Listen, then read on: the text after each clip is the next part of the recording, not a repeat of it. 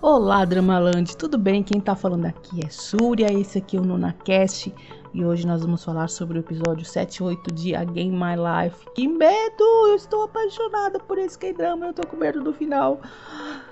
Ai, eu eh, não sei. Esses negócios quando tem essas artimanhas políticas, essas artimanhas de, de jogo de tabuleiro, parece que eu tô jogando xadrez, tô jogando Go. E o nosso querido Ryu tá juntando as pecinhas, tá juntando sua equipe, o seu esquadrão suicida aí pra poder lutar contra o grande Taisup, né, que é o político corrupto do mal.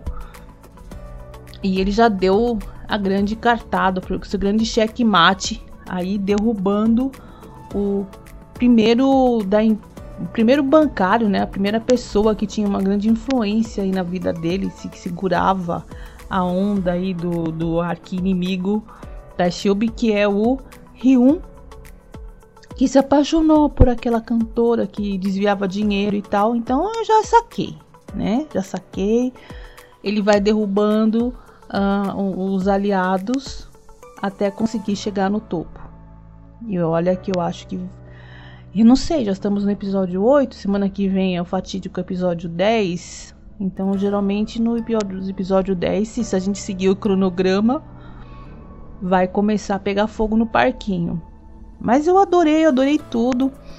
Olha só, o que nós temos agora de aliados? Nós temos um médico, que provavelmente esse último rapaz aí vai ser o médico que vai acompanhar a equipe, porque ele vai ajudando as pessoas, né? Então a gente já sacou.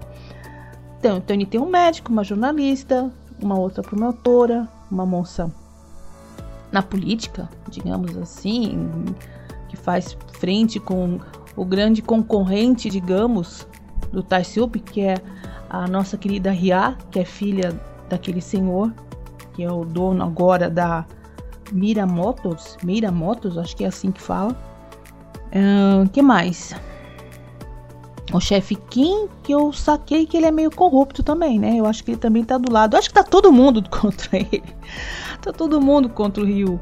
A única pessoa que eu ainda tô desconfiando bastante é a cefadora lá, que eu não entendi se ela tá querendo jogar o jogo dele ou se ela tá fazendo como um grande tabuleiro de Go.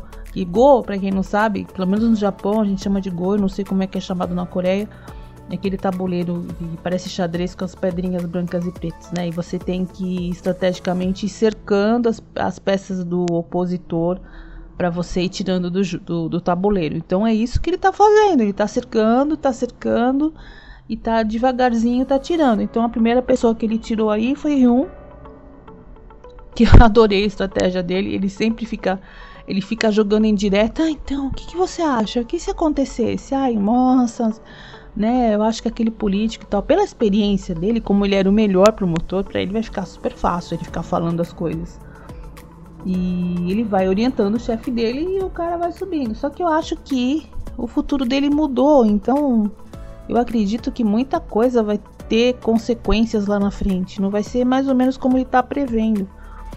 O que será que tá faltando? Eu tô, não consigo imaginar quem mais que poderia se aliar pro grupo dele, do Esquadrão Suicida, digamos assim. Ah, tem sim, acabei de lembrar. Aquele advogado que defendeu aquele rapaz do assassinato da namorada, ele falou assim: Olha, o que você precisar de mim estarei disponível. Então, com certeza, ele vai ser um outro aliado.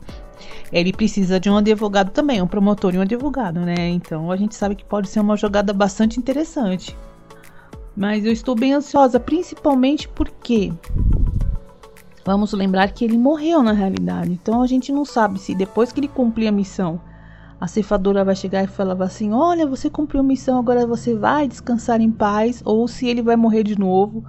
Eu estou realmente bastante em dúvida do que, que pode acontecer daqui para frente. Mas no geral é isso, gente. O episódio tá muito bom. Vocês estão notando? Vocês fizeram aquela minha que eu fiz, ia ficar anotando todas as coisinhas, quem é quem. Agora acho que ficou mais fácil, né? Porque agora as coisas estão andando num ritmo muito mais interessante, já as peças já estão no tabuleiro, já tá todo mundo sabendo quem é quem e não tem muito flashback, eu acredito. A única diferença que a gente tá vendo aí é com relação aos pais dele. porque, bem ou mal, como a gente conhece nos quadrinhos e geralmente nos, nos filmes e séries de super-heróis, quando o, o, o herói tem família, a família sempre é o calcanhar de Aquiles, né? Você sabe que de repente tudo pode acontecer. E esse político aí, ele, deputado, ele não é flor que se cheira. Então ele vai ter que montar muito bem aí as coisas, como vai falar, como vai agir, né? E vamos ver o que, que vai acontecer. Bom, basicamente é isso. Eu amei esses episódios. É, sobre a investigação da moça, o julgamento também foi muito legal. Aquela hora que ele entregou tudo. Eu amo que ele faz uma de esquerda, que ele nunca tá sabendo o que tá acontecendo. Eu, eu sou um promotor júnior, eu não tenho a mínima ideia do que tá acontecendo. E ele tá lá montando as pecinhas dele. Sensacional, essa série é incrível. Espero que o final uh, seja tão bom quanto tá sendo a minha experiência até agora. Bom, então é isso. Gente, esse aqui é o NunaCast. Quem tá falando aqui é Súria sobre A Game My Life, episódio 7 e 8. E a gente se vê semana que vem. Beijo, fique bem.